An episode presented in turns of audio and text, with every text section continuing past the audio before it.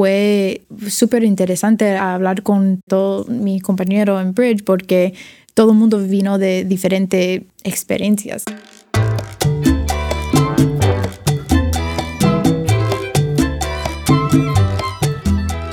Hola y bienvenidos a Diseño Cha Cha Cha. Mi nombre es Pablo Stanley. Y yo soy Lumen Bigot. Y hoy estamos aquí con Alex Estrada, diseñadora de comunicación en Asana. Y nos va a platicar un poquito de su vida, de su historia y también de un programa en el que estuvo asistiendo que se llama Bridge de Designer Fund. Y un poquito de background de por qué estamos escogiendo a Alex. Sabemos que hay mucha gente que nos está escuchando, gente sobre todo que no están aquí en Estados Unidos y que me preguntan cómo llegamos allá, cómo han hecho ustedes están allá. Y Alex y yo estuvimos en un programa súper cool de diseño y ese va a ser el tema de hoy. Y sí, muy felices de tenerte aquí, Alex. Tengo una pregunta para ti, porque sabemos que no practicas y platicas mucho español de este lado.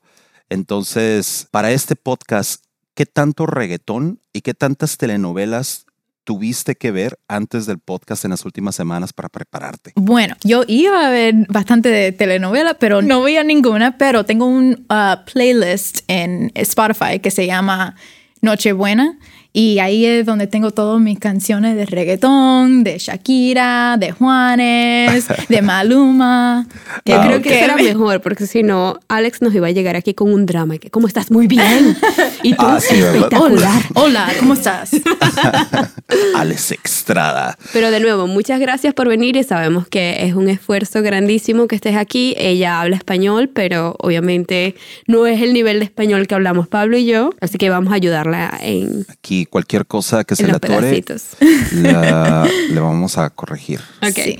Cuéntanos, Alex, ¿de dónde viene ese acento cubano? Cuéntanos tu historia. Bueno, nací en Miami, a padre cubano. Mi mamá nació en Miami también, pero es bien, bien cubana. Tiene raíces cubanas. Mi papá nació en, en Cuba, mis abuelos, mis tías, todo el mundo. So, todo el mundo habla bastante spanglish porque mi familia vino en los 60s. Estamos en Miami por un rato. y tú naciste ahí en Miami. Sí, nací en Miami, eh, crecí ahí en, en Miami hasta los 18 años. Estoy un poco fuera de práctica con mi español porque, ¿sabes? Cuando estoy ahí con la familia, todo el mundo, ¿sabes? Hablamos español y después de uno o dos días ahí ya todo me regresa. Pero Pero mientras, Aquí mientras en- estés en California, donde estamos ahorita, se te olvida todo, claro. sí, sí, estoy un poco como... Oxidada. Sí. Pero bueno, no importa. Cuéntame, ¿estudiaste comunicación, diseño? Sí. ¿Estudiaste ahí en Miami o...? No, cuando a los 18 años empecé en una escuela de, de arte eh, que era el Academy of Art de Miami y estaba estudiando diseño de ropa. Y a los unos cuantos meses algo no, no me estaba quedando, no, No te iba bien, no, No te- sabía que no te gustaba algo. Ay, sí, y todas mis amigas se fueron para la Universidad de Florida, allá en Gainesville, que es como a seis horas de, de Miami. Y yo me fui para ahí también. Con Y- las amigas, Con ¿no? las amigas, sí, porque quería party y quería vivir sola, no quería vivir a- en la casa, con, como todo el mundo en Miami se queda en la casa, vive con sus padres, em, y yo quería hacer algo diferente.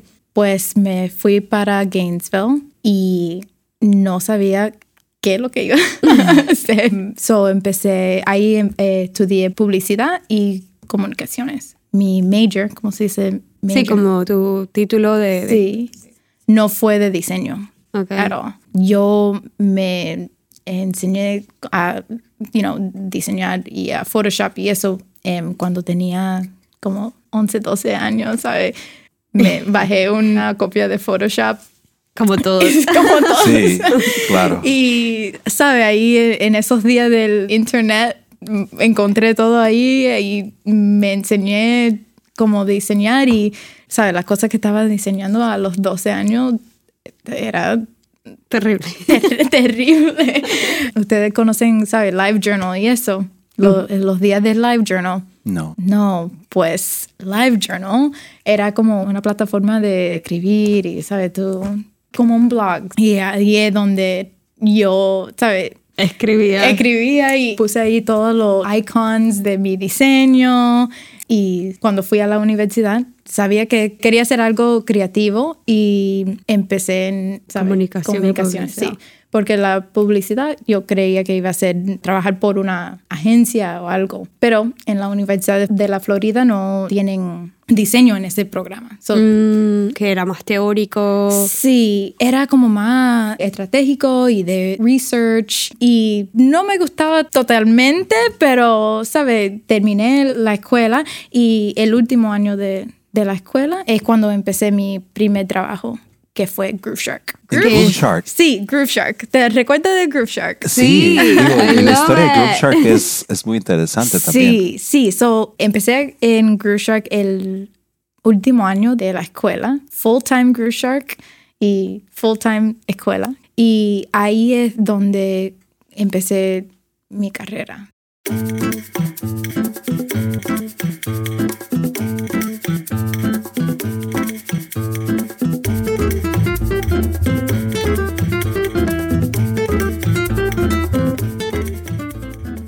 Cuando empecé, empecé como una intern y trabajando de gratis por como dos o tres semanas y después de dos o tres semanas me dijeron, ¿sabes qué? Te queremos. Te queremos full time, sí. ¿Qué estabas haciendo específicamente? Eh, en esos días habían banner ads y eso, pero el equipo que yo empecé Estaba- en Groove Shark, porque era la única que estaba trabajando en eso, era publicidad de como site skins.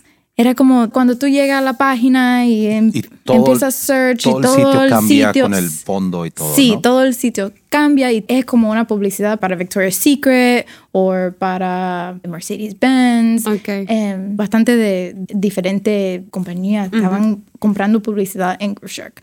So, cuando yo empecé, fui la única diseñadora y la única project manager y la única que estaba Haciendo todo. Sí. Prácticamente. Sí, y developing, escribiendo el código para lo- los ¿Cómo, ¿Y cómo skins. aprendiste tú a escribir código? En, yo por tu cuenta. por mi cuenta ahí en el internet, ¿sabes? Buscando todo en Google. Google, Wow. tratando de aprender. aprender y mantener entonces- tu trabajo también, porque si eso era lo que te exigían. Sí, sí, bueno, Groove era como un grupo de niños que estábamos tratando de hacer algo diferente y ¿Cuántos mantener, mantener. Cuando empecé estábamos como en los 60, 70 empleados, sí. Y todo el mundo tenía como 23, 24 años. So, Sí. Estábamos tratando de mantener, porque no teníamos el, bueno, el, dinero, fun- el el dinero, el funding. Oh. Porque en esos tiempos, en esa industria de música, no, No había mucho no había dinero y había, y había mucho problema con las licencias de de como las cantantes y las Sí, músicas. Sí. So, eso fue antes que Spotify vino a los Estados Unidos y, ¿sabes? Vinieron con todas las licencias y todo, ¿sabes? Listo para lanzar aquí. Y cuando Spotify vino, ya el Groove Shark se Listo, lo mataron. lo mataron, sí. Y después de esa experiencia, ¿a dónde fuiste? Después de eso, trabajé en fab.com, que mi posición ahí fue más de diseño de producción, pero fue bien cool porque era... Era un ¿sabes? mix también de lo que empezaste a estudiar, que Sí. era como relacionado con diseño, diseño de modas, diseño de objetos, industrial design, un poquito de todo. Sí, era un poquito de todo y era una industria diferente, ¿sabes? Era e-commerce, una tienda en el internet. Pero siento que fab.com, al menos al principio, se identificaba mucho por el detalle en el diseño que tenía, ¿no? Sí, Porque sí. uno de los fundadores creo que también era diseñador, o Sí. traía el rollo muy creativo y artístico, ¿no? Entonces, eso era algo que lo diferenciaba de todos los e-commerce que estaban aparte. Digo, y aparte del rollo de los flash sales también, ¿verdad? Sí, porque era flash sale, pero era el diseño y la mercancía que teníamos en el sitio fue diferente y bien Sí, se miraba como que estaba bien... eh, Curada. cu- sí, curada. Sí. Pero es curada la traducción, no sé si sea, sí, como curación, ok. Pero sí, esa selección de productos Sí. lo hacía muy diferente. Y tú entraste cuando estaba en esa etapa. Sí, yo empecé cuando estábamos en lo último. Em, todo el mundo estaba hablando de nosotros, había mucho buzz sobre Fab.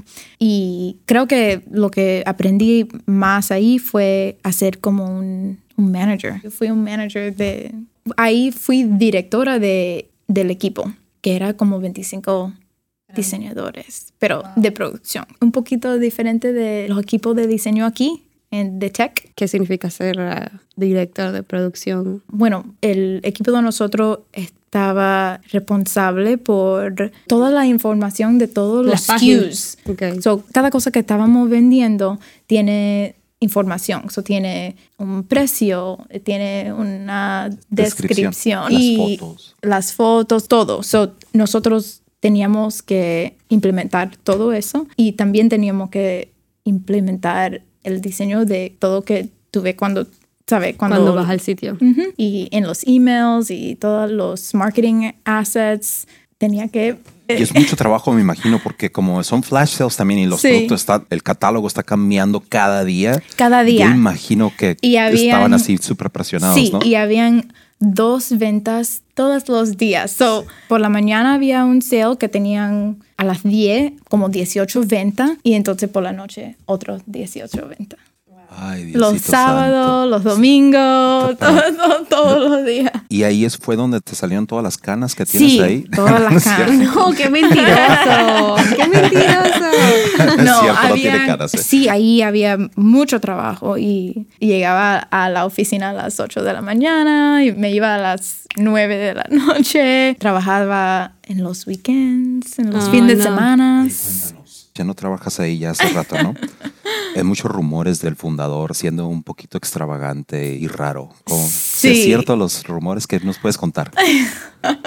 Qué drama, Pablo. Ay, no. Bueno, bueno, ay, que, Bueno. De- bueno. de seguro no sabe español el chico, así que no no, no creo que saben español. so.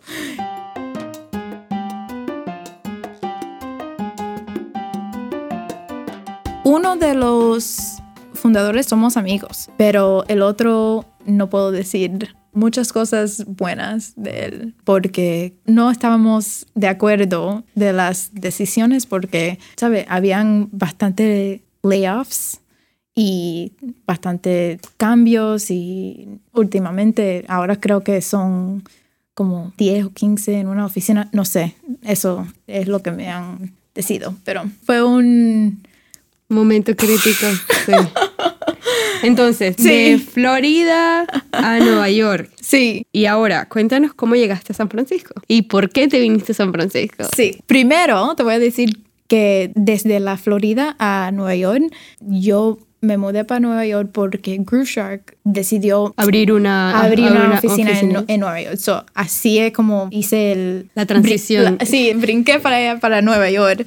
Y yo no creo que podría hacer eso, ¿sabes? Sin la ayuda de, una compañía. So, cuando estaba pensando en mudándome para San Francisco, no sabía cómo lo iba a hacer sin la ayuda de, ¿sabes? De una compañía. Pero últimamente vine para San Francisco solamente para un cambio de Estilo vida. de vida. Sí, sí, porque en Nueva York estaba trabajando mucho, a mí no me gusta el frío. So, ¿A quién le gusta el frío? A Pablo nada más. A mí sí me encanta el frío, ¿verdad? Pero no sé qué les pasa a ustedes. No, Están locas. es que aquí hay mucho frío. Pues te pones una chamarra y ya. Una chamarra. Oye, es todo de ponerte layers, ¿no? Así de. Bueno. No, no me gustan. No, mentira. No, ok. Soy, soy de Miami, a mí me gusta El calorcito. El calor. Entonces, te mudaste a San Francisco Sí. y ahora estás trabajando en Asana. sí. ¿Cómo llegaste a Asana? Bueno, el primer año que estaba aquí en San Francisco, estaba freelancing aquí el primer año y vi por, creo que era Twitter, una amiga mía me mandó el link para The Bridge y a mí me gustaba freelancing, pero a mí me gusta hablar con la gente en un equipo y, ¿sabes? Me encontré extrañando eso. Y entonces cuando, ¿sabes? Me dijeron The Bridge, el día que la aplicación se Cerraba. se- cerraba es cuando mandé mi aplicación. Hice mi website el día antes, todo un poquito Apurado. Apurado, sí. Y de verdad que no pensé que me iban a aceptar. Creo que tenía esta idea que yo no tenía experiencia en tech y que, ¿sabes? No iba a... Creo que eso sí. A mí me pasó un poco lo mismo porque... Pero era como este programa que parecía algo increíble para los diseñadores, Sí. que ofrecían todo y demás. Sí, y las compañías que... Y las empresas que eran partes del programa Sí. son cool. Era Facebook, era Pinterest, Pinterest, era- Dropbox. eran todos los productos que uno usa y bueno, una de las cosas que los diseñadores les encantaría hacer o les encanta hacer es trabajar para los productos que uno usa, ¿no? Y era la manera más fácil de entrar a esas empresas desde mi punto de vista. Igualmente.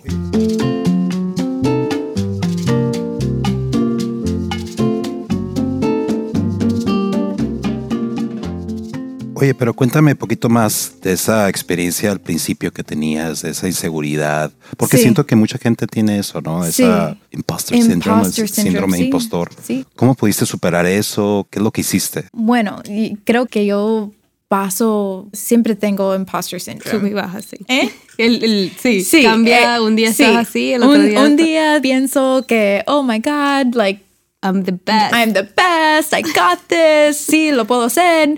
Pero, y entonces el otro día me siento como que no sé nada, que, que no fui a escuela de arte, eh, no tengo una educación, ¿sabes?, de diseño De diseño, formal. sí. Y eso sale más cuando estás aplicando para programa de bridge or, o Incluso un trabajo. trabajo, sí. Cuando apliqué a bridge, tuve que Quitarte todo eso de la cabeza, decir yo puedo, yo soy, Sí. yo soy esto que y estoy por ese día, en ese momento, esa hora que mandé la aplicación, tuve que hablarme y Sí, convencerte. con- Convencerte. convencer, sí, de que iba a poder. Y era probar, ¿no? Tampoco era como que, ah, sí, eh, yo estoy haciendo esto y va a pasar. Era Sí. simplemente probar y Sí, yo no creía que iba a coger, ¿sabes? que te escogieran. Sí. Sí. A mí me pasó igual. Eh, y bueno, para explicar un poquito del programa, y Sí. sí, Alex, si te quieres agregar Sí. algo más, este, es un programa que organizan dos diseñadores que trabajaron en Facebook Sí. y ot- otro diseñador que trabajó en 500 Startups. Y mm, son gente con mucha experiencia que decidieron abrir este programa porque se dieron cuenta de que ellos no podían escalar de una forma rápida en el sentido de ayudar a las empresas o pequeñas empresas a que tuvieran buen diseño. Decidieron empezar este programa donde prácticamente, bueno, cuando yo apliqué abrían una vez al año y seleccionan a diseñadores y conectan esos diseñadores con empresas que están acá. Y las cosas que ofrecen es workshops, talks, gente de diseño que viene y habla contigo, tienes las conexiones con los diseñadores internamente. Ahora ellos están abriendo tres programas que puedes aplicar durante todo el año, específicamente en unas fechas, pero son tres. Hay uno de Product Design, que es específicamente sobre web design, aplicaciones, user experience. Tienen otro que es de comunicación, que es un poco más sobre branding, comunicación en general, publicidad, estrategia. Y uno que es sobre design leads, o sea, como para manager y, y diseñadores que quizás tienen bastante experiencia, pero que no hay ninguna forma de aprender cómo escalar o ayudar a otros diseñadores a que ellos crezcan y desarrollen un equipo más eficiente. Bueno, Alex aplicó y yo por el mismo lado en- Sí. en- había aplicado también un año anterior, pero de hecho yo empecé a trabajar con Eventbrite, que es donde estoy ahora, Ujú. Y Eventbrite no era parte del programa. Pero después ya estando aquí, Eventbrite sabía que yo quería aplicar a eso y les dije, mira, esto es un programa cool, así que deberíamos unirnos y me escogieron para ir como representante por el año que, que tú estuviste también. Tú eras más como representante, tú no eres estudiante. Si era estudiante era lo mismo, pero las empresas se unen al programa, ¿verdad? Y ellos tienen como un puesto, dependiendo de los roles que están buscando en la empresa, ellos tienen posiciones abiertas de tu empresa que vayan al programa. En caso de que tú contrates o contrates a alguien a través de los aplicantes que ellos tienen, esa persona va y asiste a todas estas clases. En este caso, Eventbrite nada más, de dos puestos que tenía, nada más uno fue lo que escogimos. Entonces había uno libre y me escogieron a mí a representar ese puesto.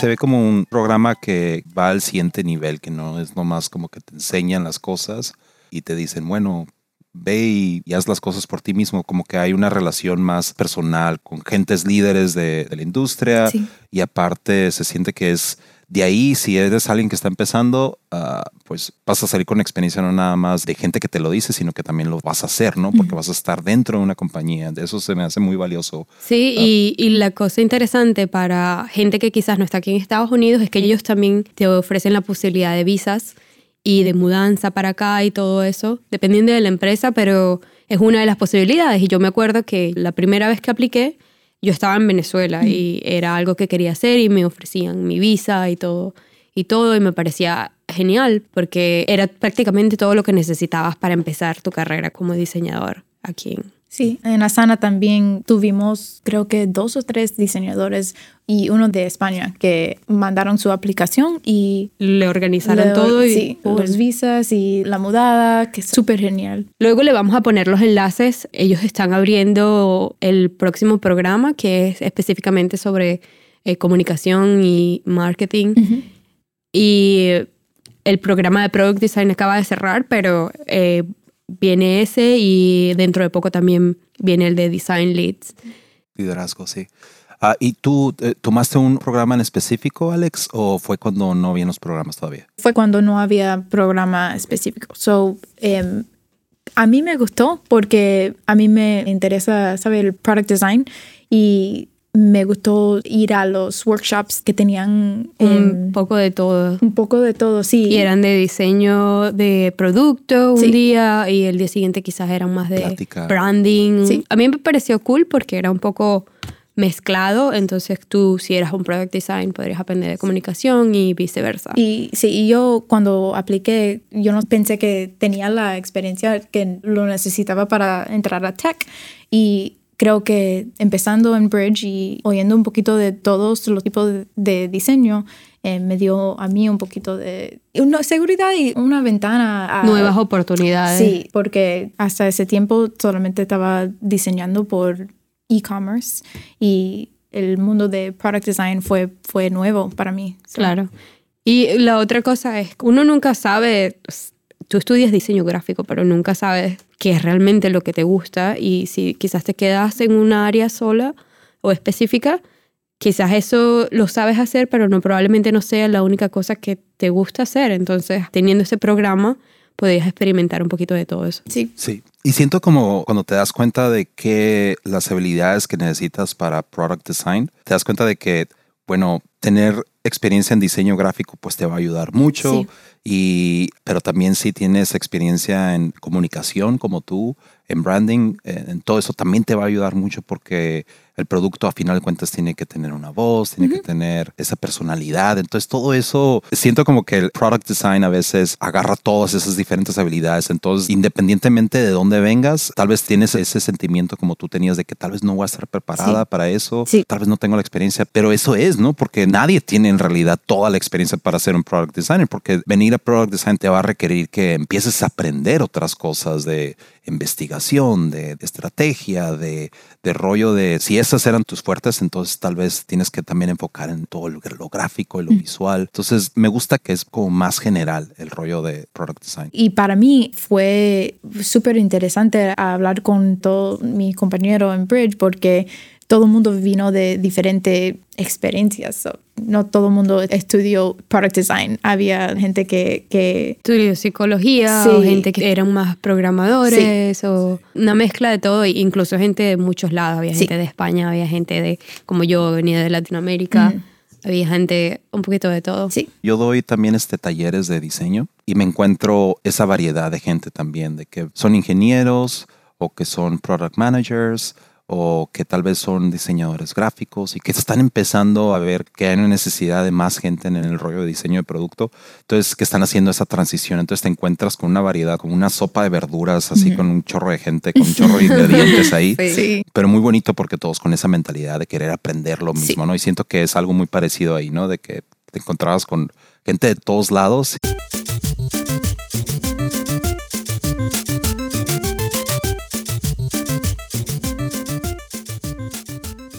Lo que he visto y lo que he leído ahí en la página es de que no es nada más eso, pero también se forman amistades después de Oh. eso, ¿no? Y, y digo, ustedes siguen Sí. siendo amigas después del programa y no sé cómo ha sido esa experiencia después del Designer Fund. ¿Cómo Bueno, ha sido tu experiencia después? El equipo de Bridge se preocupaba bastante por dividir las cosas que querían hacer, ¿no? Había mucho workshop y traían gente de diseño, gente con mucha experiencia, head of designs en Pinterest y en todos estos lados y venían, hablaban su experiencia, cosas que fallaron cuando estaban trabajando, cosas que funcionaron y todo ese tipo de cosas. Habían días que hacíamos más como meditaciones, analítica o cómo trabajar con equipos, cómo hacerte un autoanálisis de cómo te sientes tú cuando estás dando un review o cuando te están dando un review. Y muchas de estas cosas las hacíamos en parejas y eran cosas como intensas a veces eran como sí, como bastante expresión intensa o sea era como que tienes que escuchar a la otra persona tienes que describirte o cosas que y personal también sí. Eh, al final creo que todo el mundo se conocía. Y era como familia. Sí. Una cosa cool es que ahorita que mencionas de la familia teníamos cenas y las cenas eran así como te sentabas como como en una casa no había como comida te servías te sentabas hablabas de cómo te había ido, que si necesitabas ayuda, cómo te va en el trabajo. Y bueno, mucha gente se desahogaba yendo ya, porque después de un día de trabajo, inmediatamente, estando tan reciente, te desahogabas y le decías, tengo esta frustración, no logro hacer esto. Incluso los programas te decían, cuéntame algo de que esté en tu mente ahorita. Entonces había un poco de eso y había mucho, muchas cosas también visuales, tipo, mostraban diseños de estas empresas que hacían antes o con el proceso, cuánta gente trabajó, cómo falla, cosas que funcionaron, cosas que no funcionaron, cosas confidenciales, cosas cool, así como un poco de todo y también nos llevaron a muchos lugares, tuvimos muchas caminatas cerca de San Francisco, íbamos como hiking, caminando, llegábamos a una playa, nos sentábamos ahí, comíamos. Un fin de semana fuimos a este lugar que es como una, finca. Una finca y dormimos ahí.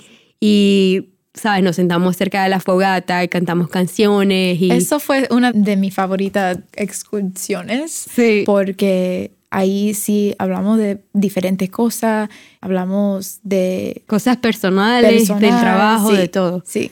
Nosotros, yo me acuerdo que muchos equipos se dividieron y mucha gente se fue que sí, el jacuzzi, oh, en jacuzzi, y nos sentamos Alex y yo estábamos en el jacuzzi, hablábamos y cómo llegué aquí y todo. Y al final es como si hicieras amigos y es interesante, es algo que no tienes la oportunidad de hacer muchas veces. Sí, suena muy interesante. Suena como también como terapia de grupo, al final de cuentas, ¿no? Como que tenían poquito esa, no sé, que se ayudaban unos a los otros, entonces todos se preocupaban uno por el otro, ¿no? De que por, por ser exitosos, tú te preocupabas por el éxito de tu amiga también.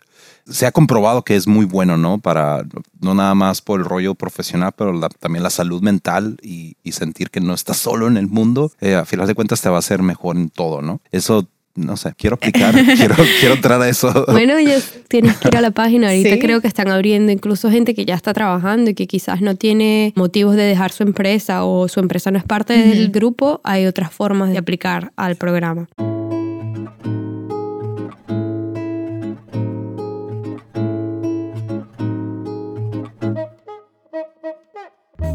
Oye, ahorita estabas diciendo que hay muchas pláticas y, talleres y así. ¿Hubo alguna plática que te haya que te haya impactado mucho o alguna que, haya sido tu favorita que te hayas dicho y esa me, me habla hacia el corazón? Sí, era uno de los talleres en la finca que estábamos hablando de cómo mejor comunicarse en grupos y en, eso fue algo diferente y también yo estaba pasando un, un, poquito trabajo de comunicarme en mi nuevo trabajo y no sabía, sabe, la manera mejor que decir algo y nosotros estábamos hablando bastante de eso y me gustó bastante. ¿Te ayudó mucho? Sí, me ayudó mucho y creo que en ese taller todos nosotros estábamos pasando la misma por la misma situación. Sí. Quizás porque te das cuenta de que obviamente hay mucha interacción cuando están hablando, ¿no? Y te dicen, ok, ahora habla tú de alguna situación similar que hayas pasado y te das cuenta de que muchas personas estaban pasando por la misma situación. Sí. Y dices, ah, ok, esto no es un problema de mi equipo, esto no es un problema mío, es un problema del sistema y de comunicación en general. Especialmente porque yo empecé nueva en Asana. Todo era nuevo. San Francisco estaba nuevo, Bridge era nuevo, la forma de comunicarse en las empresas aquí. Era nuevo para ti, era completamente diferente, sí. Y es una habilidad que no te esperas que vas a necesitar cuando eres diseñador, tal vez, ¿no?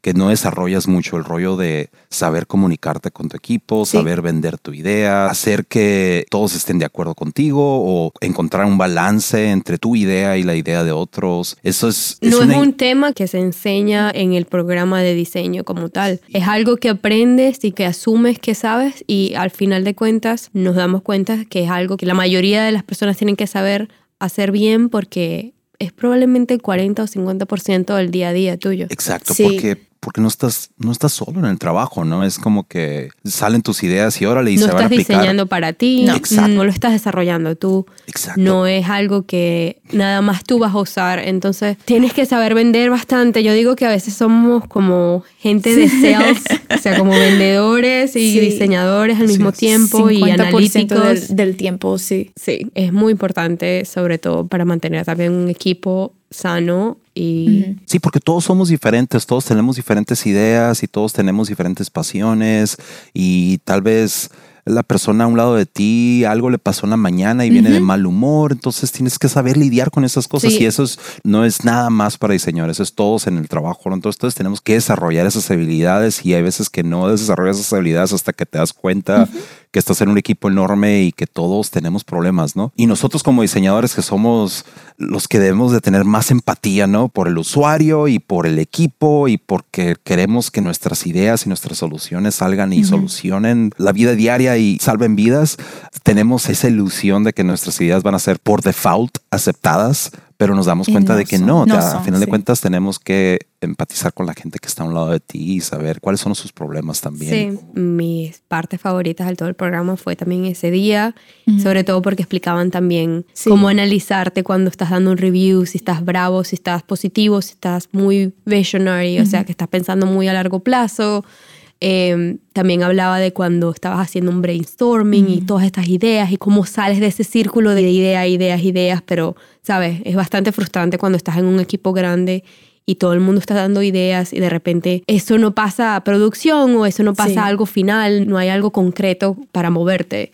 Entonces explicaban sobre eso y bueno, muchísimas cosas que fue increíble. De hecho, fue tan intenso que nos dieron un break y la gente se fue a tomar notas así desesperados porque era como que yo no puedo dejar que esto pase. Sí. Pues bueno, ese es Designer Fund y el programa se llama Bridge, ¿verdad? Y tienen diferentes programas para que lo chequen. Ahí le vamos a dar link. Y hay oportunidades para gente extranjera para que se venga para acá. Sí. Entonces es, es, es muy interesante, digo, para nuestros este, oyentes que nos están escuchando fuera de Estados Unidos. Creo que es una alternativa muy interesante.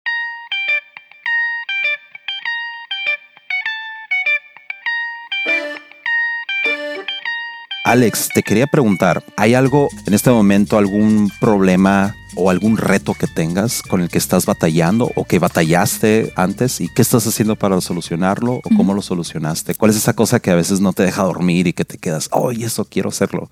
O, en el trabajo, sí. En el trabajo, lo que sea, no sé. En la vida.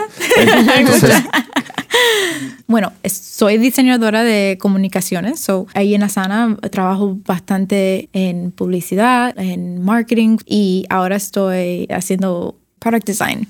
Y eso, eh, la transición de comunicación a product em, es un poquito difícil porque tengo que usar una, una parte de tu cerebro que completamente diferente. Sí, so ahora estoy trabajando en unos proyectos de mobile y estoy tratando de familiarizarte con todo sí, y el sistema de mobile y es algo completamente diferente. Creo que me puse comfortable. Conforme en el, rollo de. sí, estaba conforme, estaba, sentía muy fácil todo. Todo fue muy fácil, ¿sabes? Sabías hacer lo que estabas haciendo todos los días, sí. prácticamente. Pero te digo, la verdad es que cualquiera puede pasar años y décadas nada más manteniéndose en eso y te felicito porque es muy valiente eh, hacer un cambio así tan, grande, que no suena tan grande, pero a la vez te estás dando cuenta de que lo fue y ahí estás. Y es más o menos el mismo equipo que, ¿sabes? Hay unas cuantas personas nuevas, pero por lo más es, el mismo equipo, pero es, es, diferente y todos los días tengo un problema diferente para pensar o a pensar. Sí, sí, entonces me voy para la casa todos los días con eso en la mente y no lo puedo soltar y me siento como cuando era más joven y me tenía que enseñarme, ¿sabes? nuevas cosas. Cosas nuevas. So, estoy, estoy en eso. Pero siento que, bueno, es el cliché, ¿no? De que no es un problema, es una oportunidad. Eso, sí, ¿Verdad? sí, sí. Bueno, un consejo que yo te doy es que Product Design es bastante basado en el usuario y al final de cuentas, si tú entiendes el problema, si entiendes el- las necesidades del usuario, vas a estar como que bastante Ante, adelantada a lo que tienes que hacer. Y bueno, muchas cosas como el formato, los diseños, Sí. qué es en mobile, qué no es en mobile, lo- Ajá. las aplicaciones, qué hace, qué pasa, es algo que se aprende, que está documentado. Sí, Así sí. que Sí, y de hecho todo eso, lo técnico, hay muchos. De hecho, tengo un taller que si quieres ir, ahí este, estás invitada para que. ah, Una última pregunta que te tengo. ¿Tienes algún tool, algún consejo, alguna herramienta que quieras compartir con nosotros? Bueno, no tengo un tool, pero tengo un consejo que en este mundo de, de todo digital, que siempre estamos en la computadora, lo que me ayuda a mí a encontrar un balance es hacer cosas con mis manos. O estoy haciendo cerámica, ese es el hobby que estoy aprendiendo, pero encuentro que cuando hago cosas con mis manos y, ¿sabes? Estoy trabajando en algo que no es en la computadora, me Te siento ayuda. más creativa y es como terapia también. sí. sí, la verdad que sí. Bueno, Sí, ya tener los saben. hobbies. Tienen que buscar forma de encontrar hobbies que sean no digitales, Sí. dibujar, cerámica. ¿Sabes? Algo para quitarte de la vista la computadora. Y aparte es natural, te da aire, Sí. aire fresco Sí. y eso suena como muy, muy buena forma de mantener una salud mental. Sí. Sí. Pues entonces vamos ahí a compartir links para el Designer Fund y también para el portafolio de Alex para que lo chequen y también algo más que, que te gustaría decirle a la gente que para que te siga o que no sé. Eh, sí, me pueden seguir en Instagram. Em, eh, mi username es Alex Estrada. Te mando el link. Cool. Ok, ahí lo ponemos. Pues muchas gracias Alex por estar con nosotros. Muy interesante saber tu historia. Gracias y- por tenerme y por eh, aguantar los eh, El acento cubano. el acento cubano y los eh, ¿cómo se dice? Los- eso? las palabras en inglés. No sé. El No. Spanglish. Te salió muy bien el Spanglish, no te preocupes. Fue un gusto tenerte. Y pues muchas gracias. Nosotros somos Diseño Cha Cha Cha. Yo soy Pablo Stanley Y yo soy Lumen Bigot. y nos vemos en la próxima, niños y niñas.